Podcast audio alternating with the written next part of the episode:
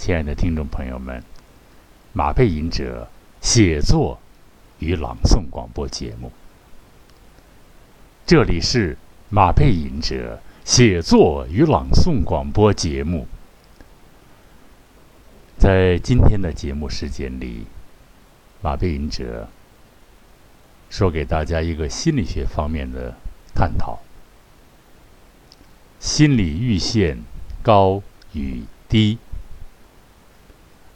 由马背吟者主聊。心理阈限这词儿一出来就学过一段所谓心理学吧，然后这个这个阈限这个事儿呢，啊，总是其实还是稀里糊涂啊，还是稀里糊涂。那我今天这样聊我的一管之见。嗯，本来我想呢，那个百度一下，看看它到底怎样。后来看收费啊，这和百度没关系。一个概念提出来，它要它要变成一个心理咨询啊。这个心理咨询这行业现在很热呀。咱这不说百度啊，百度可是老哥们儿了啊。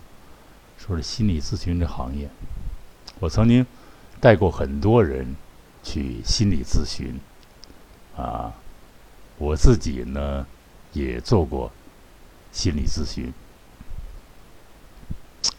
就是在没有任何办法的时候呢，采用的一个办法。觉得自己的状态过不去了，啊，怎么着啊？一般的没经验，先挂个精神科。其实人后来给你转心理，就是你没不是精神上的疾病，而是心理障碍。所以呢，这个。我就感觉，心理学是一个又古老又新兴的一门学问。现代社会的步伐很快，很多人呢跟不上啊，或者是由于各种各样原因，造成了心理创伤反复的发作。啊，咨询完了有，我看也有的呢，他也不相信咨询师，那就不对了。你要。要这个什么呀？你要把自己交给咨询老师啊，他们不出来就批评咨询老师，而这样学生他是这犯病还是最厉害的。既然这样，你不怕携带，你就不用去咨询，是吧？这个最有名的说法，这个是马斯洛接纳他啊，不怕。我容忍它存在啊，还是那个那个解喷那个叫什么来着？啊，哦，春田，春田，嗯，顺其自然啊，不害怕，不对抗，嗯，啊，承认它的存在啊，都是一个接纳的方法。所以心理学。呃，所谓说出道道来以后的，那个，所谓弗洛伊德开始到荣格这一系列到现在，是一个既古老又新兴的，在中国更是啊。中国对心理探讨、心理学的探讨是更有资格发言的。但是咱们不做学术，咱就聊现象，把这个术语怎么转化，他能能能理解啊。上课时候，就是老师就讲，什么是？哎，这个四川人啊，是我同学的一个同学。哎呀，我那我还考过心理师，后来我就说你跟那哥们打打招呼，让我那个什么，那个叫什么咨询师那个面试过了，结果没找到他啊。啊，这都他讲是这个什么是心理阈限呢？啊，一个反比关系，反比关系，心理阈限低，阈限值就高；心理阈限高，阈限值低，这不坏了吗？到底怎么是阈限低，怎么是阈限高呢？值是什么东西呢？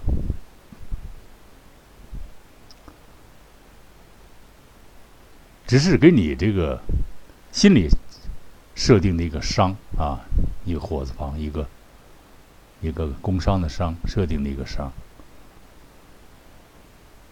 那么咱们怎么跟他讲讲这个东西啊？心理学，心理阈限低，阈限值高；心理阈限高，阈限值低。心理阈限高好，还是心理阈限低好？大家谁能回答呢？这就就是其实很难啊，这东西哈，这东西就是你光有一个反比的概念，还是难以说清楚。这个这个东西难以说清楚。那怎么怎么来解释它呢？我老我老想啊，这个小时候哈，一点事儿，害怕或者不害怕，就碰了触动你了，啊。这就麻烦了，是吧？怎么不触动你呢？你又不知道怎么不触动你，所以这个心理线要学习这个东西，就有有一定难度，还是有一定难度啊。我想起那个原来那个有一个哦，就是就是弗洛伊德，我看一个作品，一个一个文章里。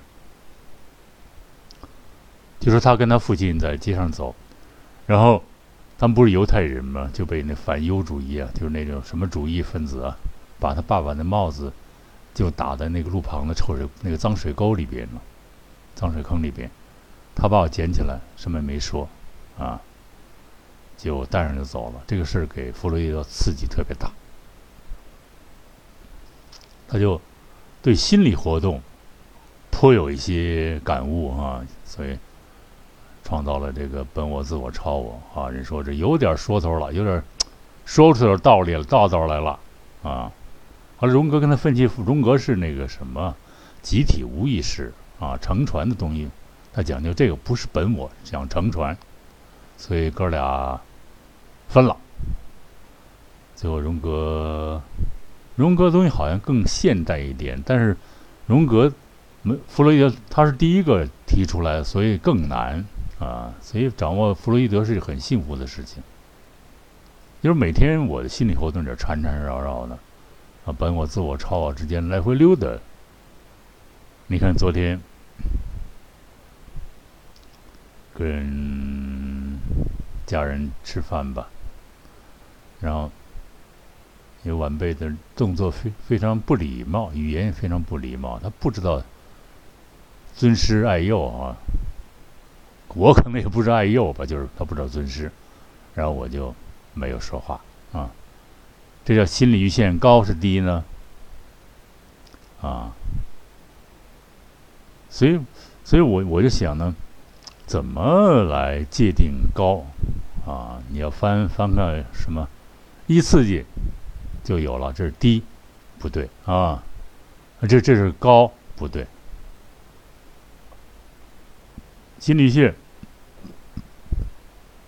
低，那阈限值高。比方说，一个一，在我这儿，它就是一。可能在那种敏感者啊、神经症者，或者是易激惹者啊，待会儿再说易激惹啊，者那儿腾一下就变成十，把你变成一百，无限放大，把悲哀无限放大啊，糟不糟糕至至至糟糕至极。这样的就是一个心理阈限低，可以可以争论啊，我是这么认为，因为他把这个这个值看得很高很高，啊，是值是给他心理测试的一个一个概念一个数字，心理心理一线高的人啊，心理那个。那个一线值非常低，刚有一点儿，砰，他就变变成特别可怕的放大化折腾起来了。心理一线高的人呢，一线值低；心理一线低的人，一线值高。啊，你看过去说的那个，说的看书，我在图书馆看书都受不了人人说说话啊，就说那个那个说那个领袖啊，咱们伟大领袖毛主席，他看读书就挑人多的地方坐那儿看书几个小时，纹丝儿不动，这是什么呀？我认为是心理性高。啊，玉县呢不容易受到所谓给给了刺激点，刺激不到他，他就专心致志在自己的知识的海洋里畅游。这个玉县像个什么呀？朋友们，有我我不知道你们去过黄河没有啊？我我们那个原来做记者采访的时候。在这个黄河大堤上走，开车走，就看那个那个旁边农田啊，低矮的不能低，跟黄河是在一个这个大坝是在像小小高山似的高出来一大块啊，然后这个那人跟小蚂蚁似的马啊，跟个跟个小兔似的啊，就是想起那个。什么？喜看道树千重浪，遍地英雄下夕烟。啊，那中国那个中原地带出产麦的劳动人民，啊，呃，辛恳的耕耘劳作着，是渺小吗？不，他是伟大的。啊，跑题了，是说这个，它黄河为什么容易泛滥？它放东地方太高了，稍微一震动它，哗，水就倒出去了啊。就是心理阈限低，阈限值高。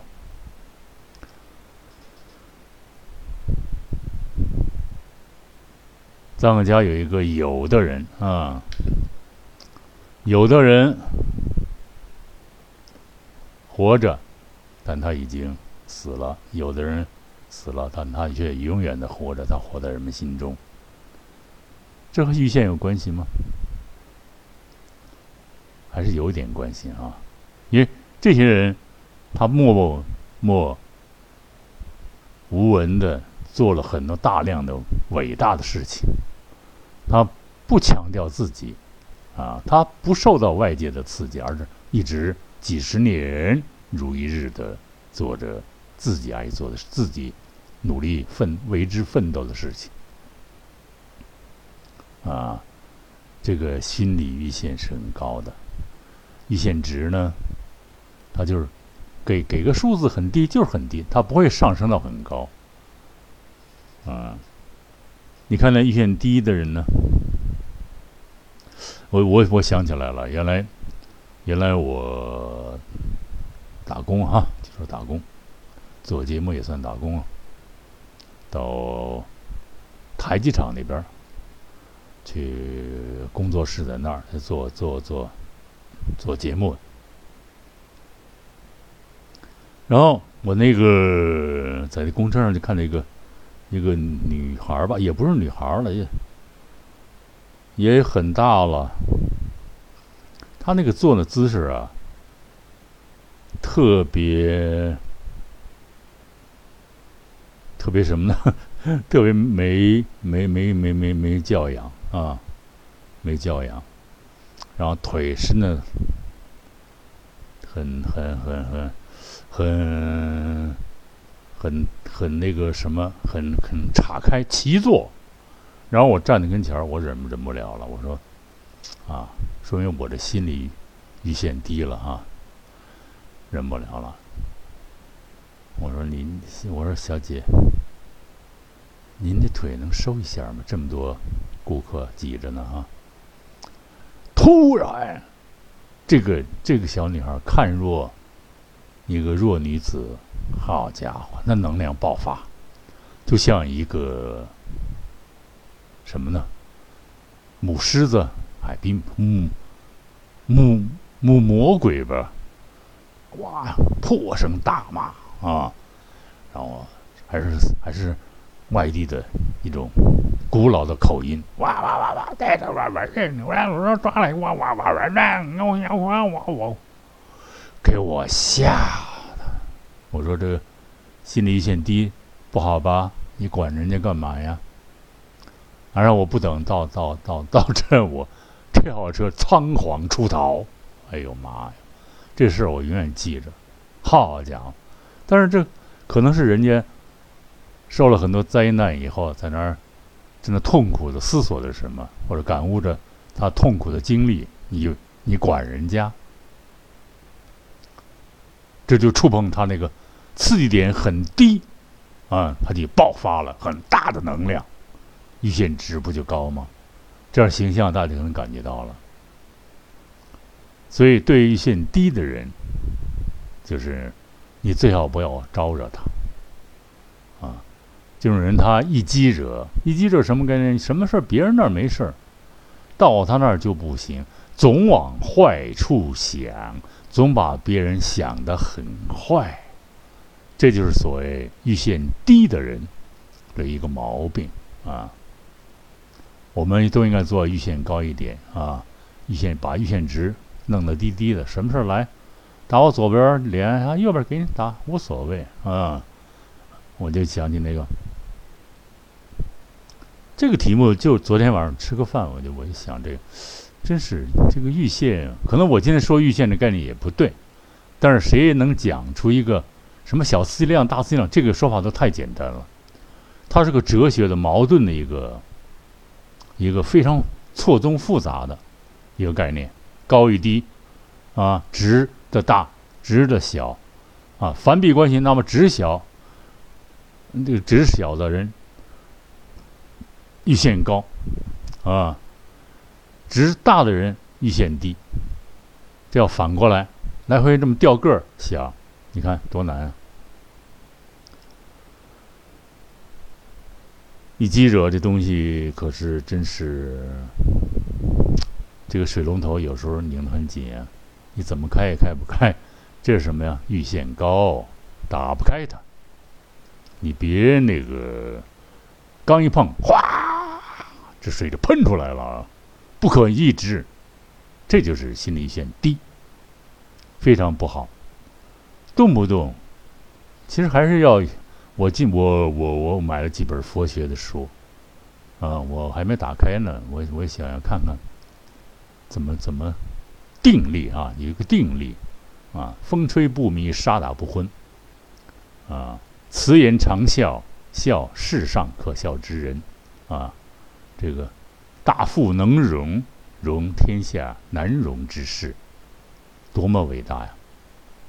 要做到这个，真是把一切都排空。今天是心理学探讨，我希望原来我班上那些同学可能会听到，他们也会有一定感悟。一些清华的同学也在，我几个朋友在那儿，他们也是很。我的这个栏目啊，他这个什么呢？他那个知识分子听的比较多，啊，就是因为他属于心内心活动、挣扎、苦难、挣扎、分析自我、剖析啊，然后用诗歌、用各种方式剖析自己，翻过来调过去，周着个儿的把自己解剖给人们看。说一个就是，嗯，就是稍微。这个有点不易公开的一个说法，就是男性的阈限啊，这个阈限低可就麻烦了啊。所以阈限一低，会造成各样的疾病啊，我就不说那个具体的了。所以呢，希望男性提高自己的生理阈限，这样呢，才能够有男性的尊严啊。这个我一直给一些男性朋友做这一方面的治疗吧，就是心理治疗，就是怎样能够提高自己的这个阈限啊，防止这个过早的啊完成任务，让人家啊嗤之以鼻，甚至影响你重大的社会活动和重大的。事业的成功啊，这个可不是一个简单的一个小问题啊，所以我今天聊聊到这儿，聊的我一般不爱说，不爱嚼人家的话，就是人说过了，我我再说一遍，我才不说呢。啊，我说别人不敢说，别人没说过的啊。像今天心理线这概念提出，是我的一管之见。但是这个，我用形象来把它展现出，哦，原来是龙头这么容易，哗开了，一刺激就有，一刺激就有，这哪成啊？是吧？这水，你看咱们说这桶装满满的这个桶，稍微一倾斜，哗，不就洒出来了吗？是吧？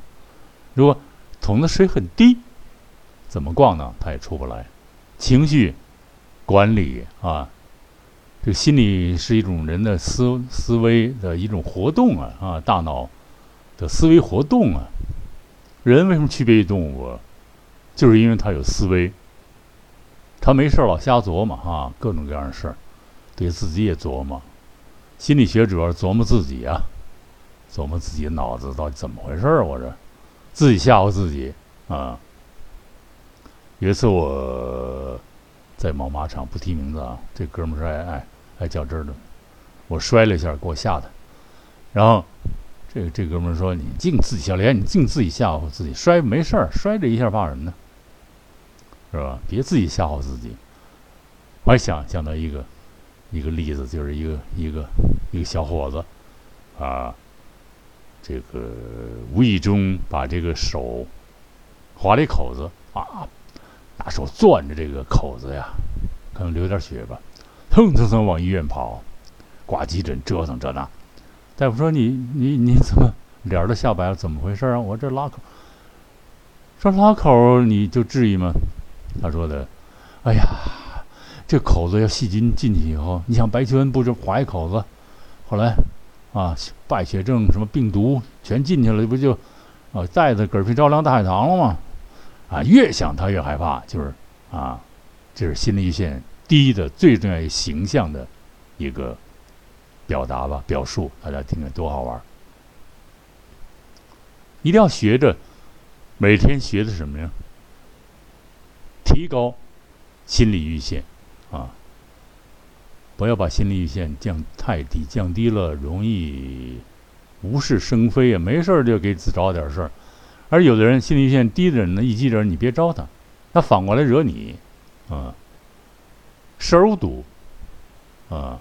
食物都挺难的，啊，听充而不闻也挺难的。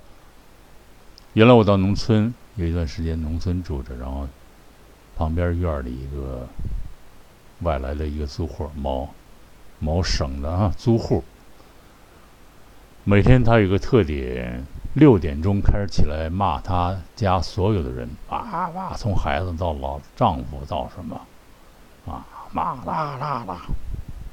后来我就跟那个我的那个房东说：“呀，对不起，他这个老这个折腾，我说我得换房。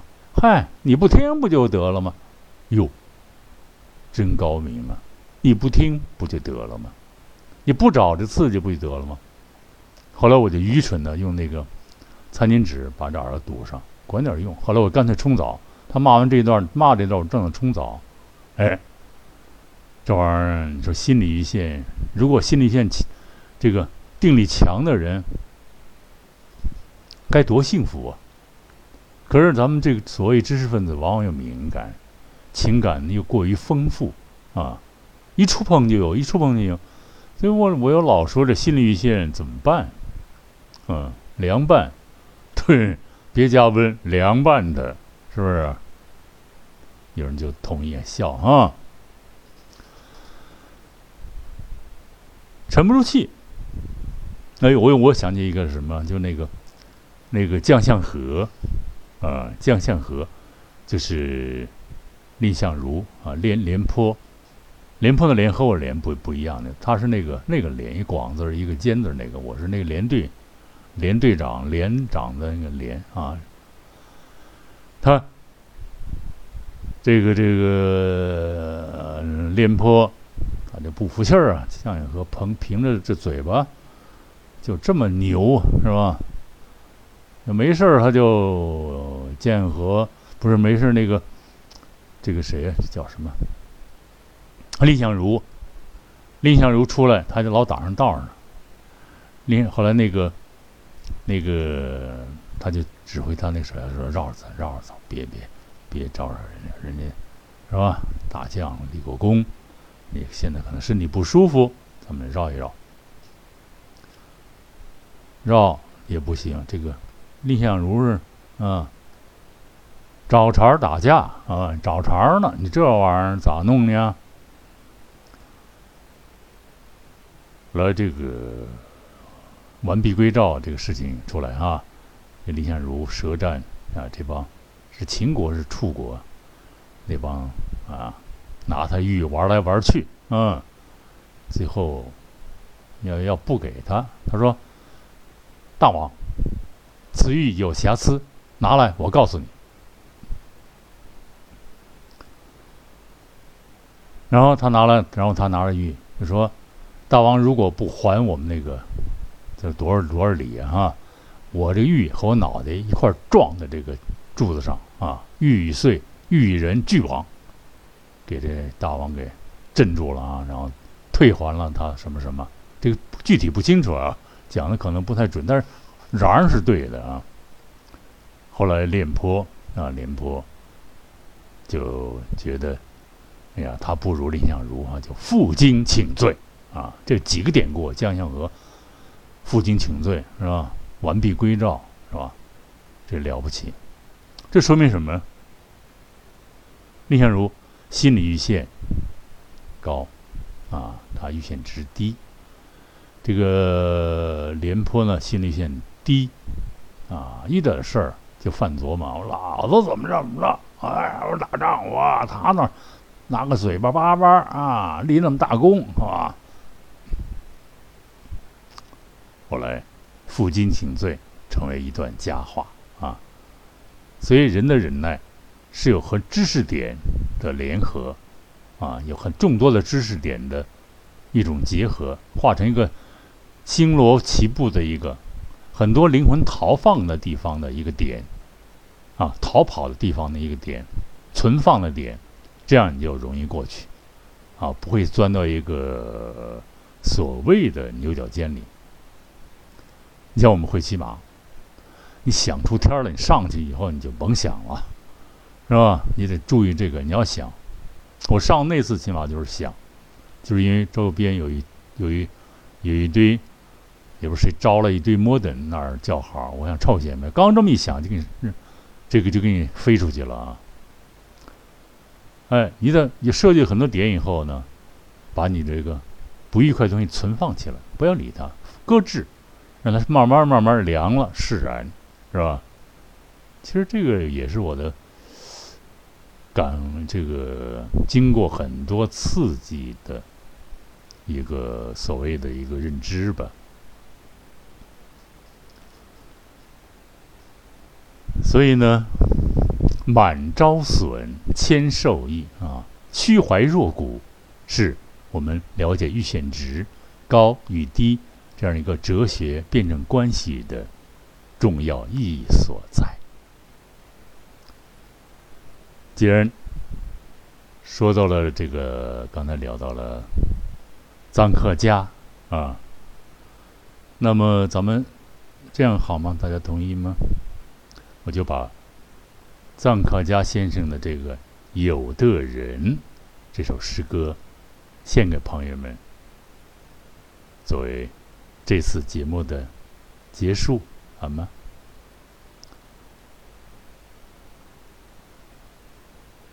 有的人，作者臧克家，由马背吟者朗诵。有的人，有的人活着，他已经死了；有的人死了，他还活着；有的人骑在人民头上，啊，我多伟大；有的人俯下身子。给人民当牛马。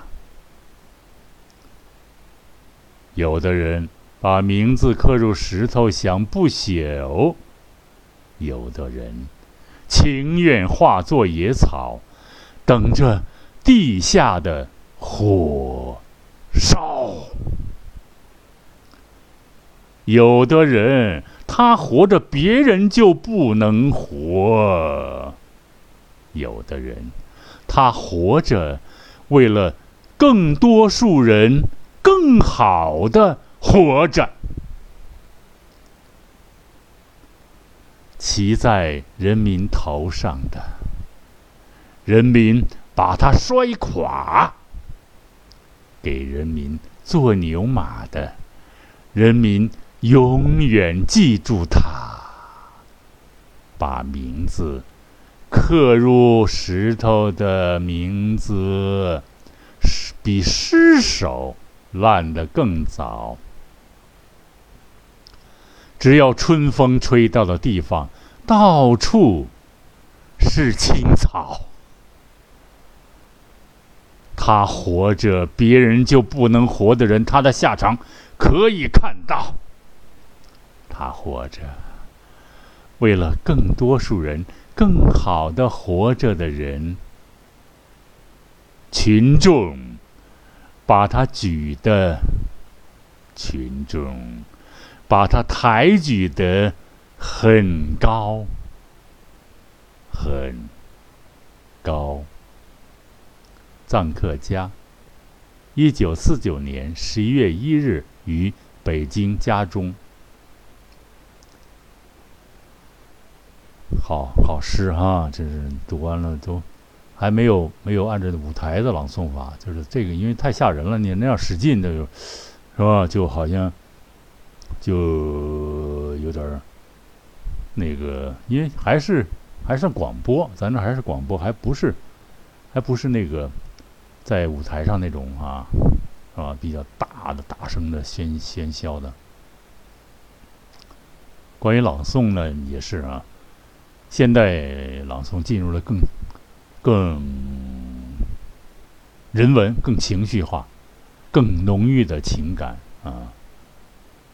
原来我老今天咱们主要是聊，我老坐公车，看到一个这个现在值得尊重的人，我看到一个一个女性啊，是个盲盲盲人女士，我说她为什么被写那儿，弄得放在那儿我还纳闷呢。后来有一天，我偶然。哎呀，偶然听到了，啊，也就是说算看到了吧。这个女生的，这个女性的这个朗读啊，这朗诵，给我吓一跳。哎呦天哪！我说真了不起。后来我马上给她发了个赞啊，她伟大的朗诵世界啊。我说她的声音很像那个。刘广宁老师啊，那已经去世了。高贵啊，充满了真实感，而且呢，一种女性的那种那种包容啊，音色呢又非常丰丰满、华丽，有时候非常高贵。我听到，哎呀，我说这种声音，我不想说他毛毛哪哪教出来的，这个是绝对这个女性。看不到光明，用自己的声音塑造了光明的世界。啊，我给他那个朗读那儿，我马上给他写一个赞语啊。虽然我的眼前是黑暗，但是我要用声音塑造光明。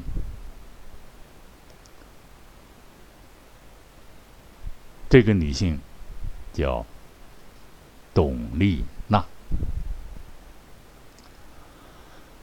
啊，聊聊很多啊。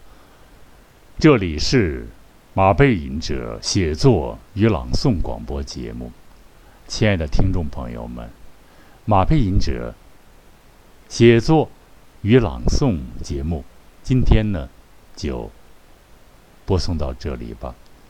这里我还要表扬一位，啊，还要告知一位吧，就是我的好朋友徐辉，一个男低音歌唱家啊，也是认真的，每次收听和提出宝贵意见，向这些朋友们表达我马背吟者真诚的挚爱。好，马背吟者写作与朗诵广播节目，今天就播送到这里吧。下一次广播节目再相聚，再会。